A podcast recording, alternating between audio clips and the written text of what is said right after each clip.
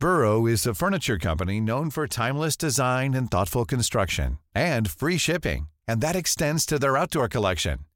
Their outdoor furniture is built to withstand the elements, featuring rust-proof stainless steel hardware, weather-ready teak, and quick-dry foam cushions. For Memorial Day, get 15% off your Burrow purchase at burrow.com slash ACAST and up to 25% off outdoor. That's up to 25% off outdoor furniture at burrow.com slash ACAST. One size fits all seemed like a good idea for clothes Nice dress. Uh, it's a it's a t-shirt. until you tried it on. Same goes for your healthcare.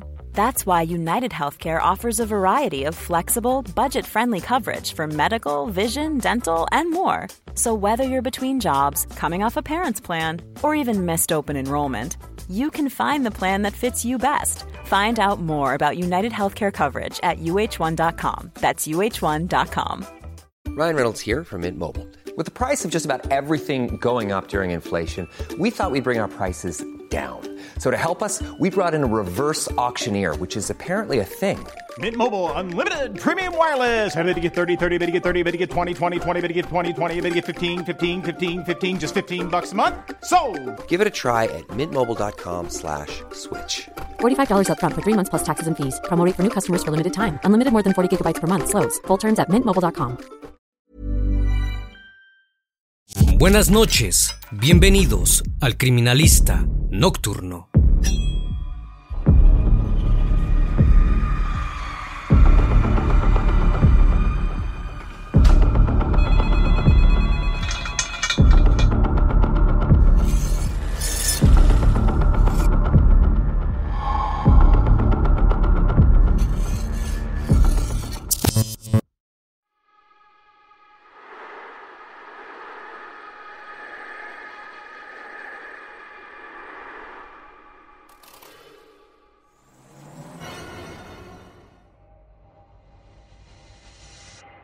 La repentina desaparición de Timothy Schuster, un padre de familia presente y cariñoso, llamó la atención de sus amigos más cercanos.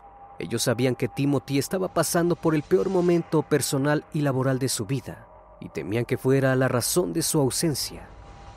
Pero también sabían que no era capaz de abandonar a su familia. Por eso, enseguida sospecharon que algo malo podría haberle ocurrido en manos de alguien que quería hacerle daño. Las horas del 10 de junio de 2003 pasaban en Fresno, California. Se sentían más lentas de lo normal. Timothy continuaba sin dar señales de vida. No respondía a los insistentes golpes en la puerta de entrada de su casa, ni a los repetitivos llamados telefónicos. La preocupación de sus amigos incrementaba a cada segundo, hasta que finalmente no tuvieron más remedio que acudir a la policía. Tras 24 horas sin aparecer, la investigación se puso en marcha, aunque solo le llevó seis días a la fuerza de seguridad descubrir la horrorosa verdad. Para Timothy ya era demasiado tarde. El 16 de julio de 2003, guiados por las pistas que habían recabado durante la semana, los investigadores llegaron a una bodega de almacenaje donde se encontraba oculto un barril de color azul. El contenido que guardaba fue una de las imágenes más desagradables que podían haber visto. Ya no era el cuerpo de Timothy, sino restos de hueso y carne desintegrándose. Pero ¿cómo fue que este hombre, querido por muchos, había terminado allí? Pronto supieron que Timothy Schuster pudo ser víctima de la codicia y de la ambición desmesurada que acarreaba la única persona que quería verlo bajo tierra, Larissa Schuster, una exitosa bioquímica y madre de sus hijos. El criminalista nocturno. Larissa y Timothy apenas se adentraban en la adultez cuando se conocieron. La joven oriunda de Clarence, Missouri, había decidido dejar atrás su pasado en la granja, donde había crecido destacándose como una excelente estudiante y una adorable hija. Su mayor sueño era convertirse en bioquímica. Por eso, se mudó a las cercanías de la Universidad de Missouri, donde comenzó sus estudios, mientras trabajaba en un geriátrico para solventar los gastos de su educación. Consiguió un empleo como asistente en el hogar de ancianos donde Timothy el joven que la cautivó y conquistó, se desempeñaba como enfermero. El cariño que se tenían estaba a la vista de todas las personas que los veían ir y venir, entre risas y miradas por los pasillos del lugar. Iniciaba la década de los 80, cuando los enamorados formalizaron la relación.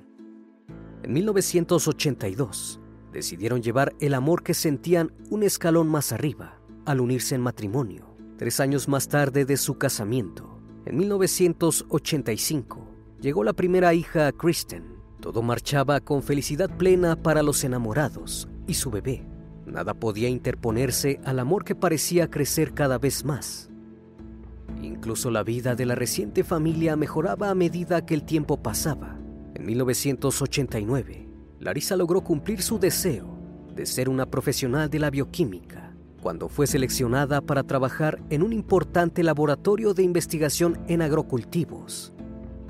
Este suceso significó un nuevo comienzo para los Schuster. Larissa no solo recibía una gran paga por su trabajo, sino que también resultó ser una gran oportunidad para escribir una nueva historia de progreso, lejos del lugar que los había visto crecer.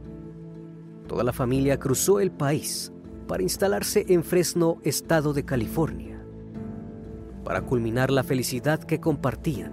En 1990 llegó el nuevo integrante de la familia, el pequeño Tyler. No podían esperar más, lo tenían todo, o al menos eso era lo que aparentaban. Pero aún así, Larissa sentía que aún podía obtener más éxito para su vida, determinada a lograrlo. En 1997, luego de haber dedicado varios años a su trabajo en el laboratorio, decidió lanzarse a montar su propia empresa de bioquímica con cada centavo que había podido ahorrar.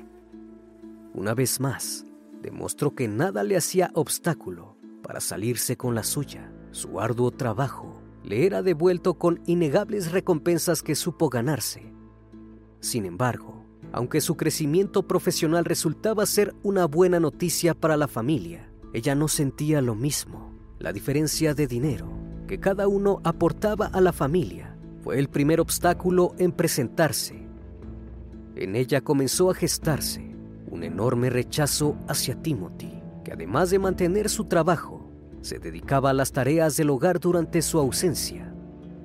La alegría que los acompañó durante casi dos décadas comenzó a oscurecerse cuando con la misma dimensión, la ambición y la codicia empezaron a apoderarse de Larissa Hacia principios de los 2000, la familia de película que parecían los Schuster ya estaba casi deshecha.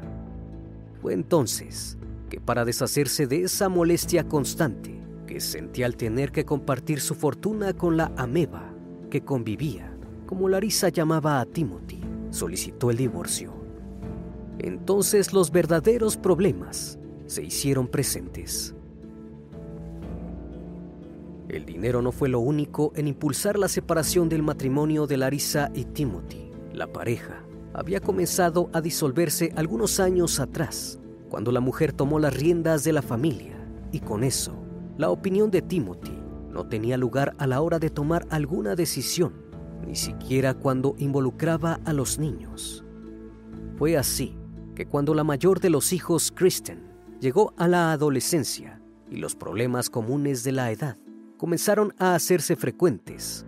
Larissa decidió enviar a la joven de vuelta a Missouri, donde aún vivían sus abuelos. Aunque Timothy no estaba de acuerdo con el plan, lo que él tenía que decir no importaba para Larissa. Por ese motivo, durante la ausencia de Kristen, la pareja apenas se dirigía a la palabra. El pedido de divorcio por parte de Larissa no tardó en llegar.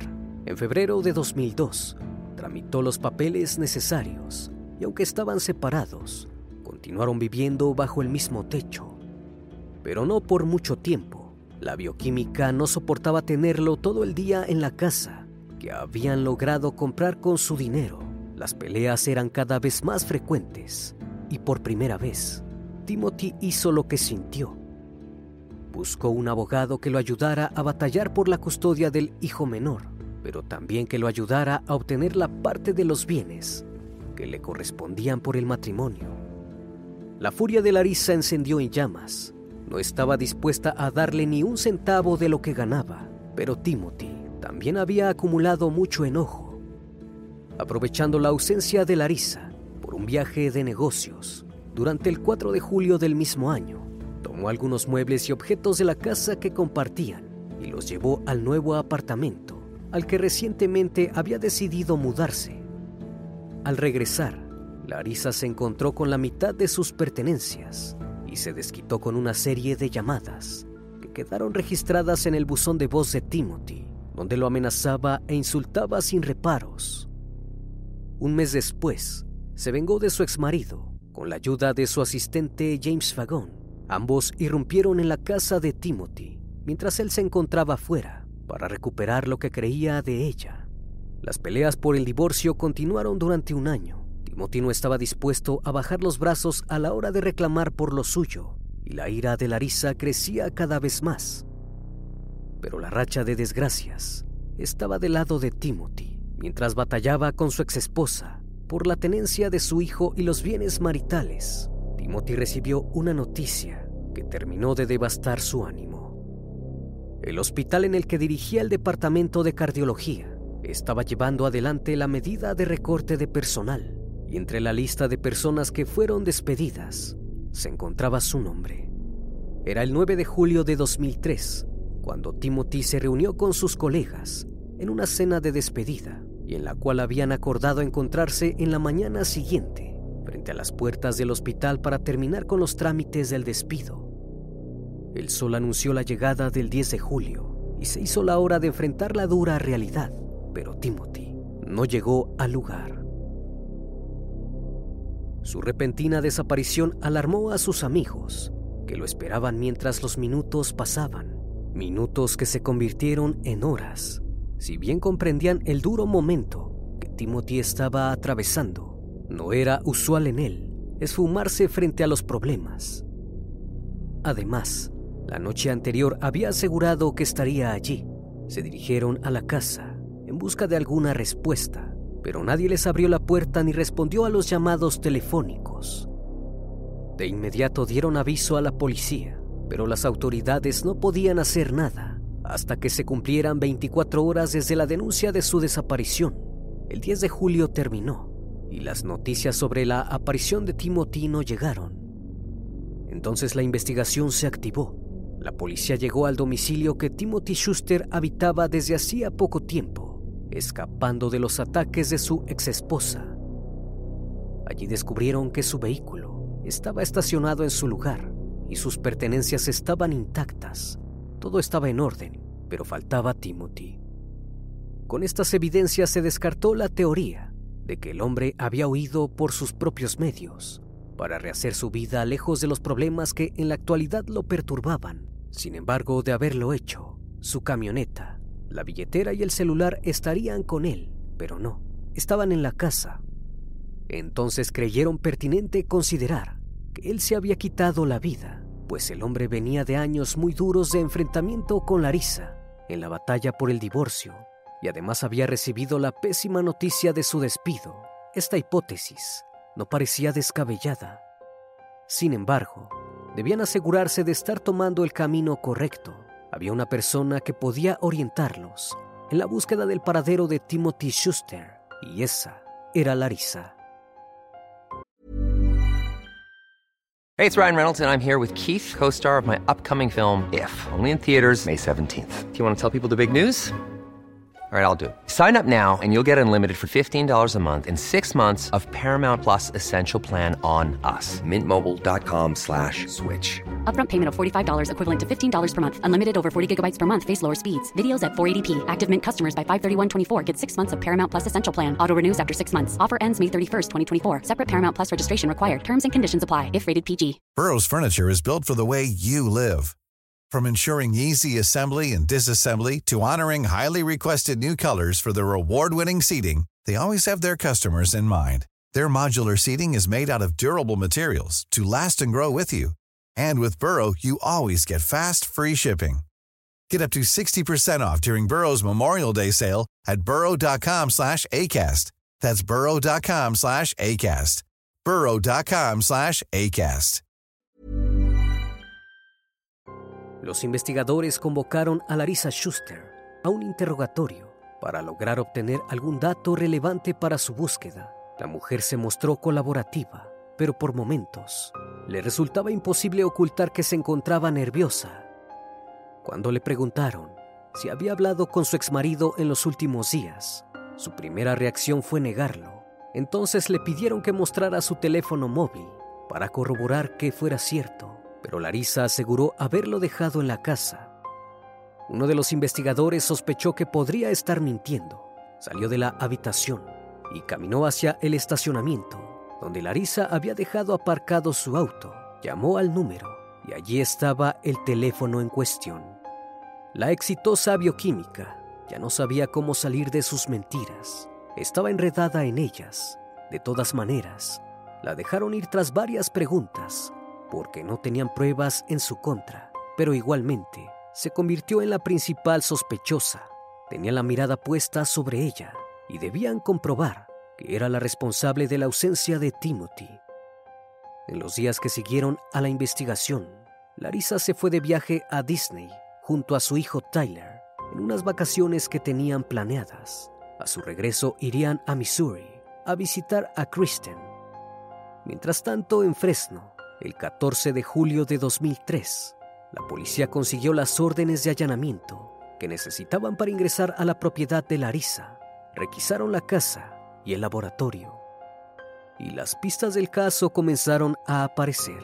Una gran cantidad de evidencias y testimonios la ubicaron como única sospechosa. Los empleados del laboratorio comentaron a los investigadores que durante el último tiempo Larissa había actuado de manera muy extraña.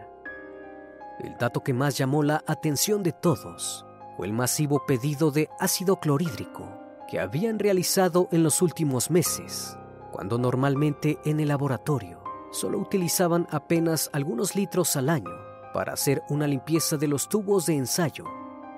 La policía revisó la computadora de Larissa y encontró las pruebas que necesitaban para demostrar que esa compra efectivamente se había hecho.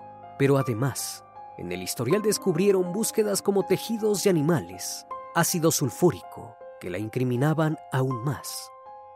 Cuando todo parecía ir encaminado, el testimonio de una de las empleadas del laboratorio terminó de confirmar la teoría. Días antes de la desaparición de Timothy, Larissa había pedido que rentaran un camión porque debía guardar algunas cosas en la bodega de almacenaje que alquilaba. Luego, se ausentó durante un largo rato. Por su parte, la manicura personal de la bioquímica contó que en reiteradas oportunidades, Larissa le decía que sería mucho mejor ser viuda que estar divorciada, que deseaba con todas sus fuerzas que Timothy falleciera y que incluso incluía ese pedido en sus rezos todas las noches. Todo su entorno confirmó estos dichos, asegurando que al momento de oírlos, los tomaban como un chiste, pero había alguien que sabía con certezas que sus deseos eran desde las entrañas. James Vagón, un empleado de laboratorio, que en ocasiones cumplía las veces de niñero para Tyler, se había convertido en una persona muy cercana a Larissa. Algunos inclusive afirmaron que era su marioneta porque Larissa lo manejaba a su antojo.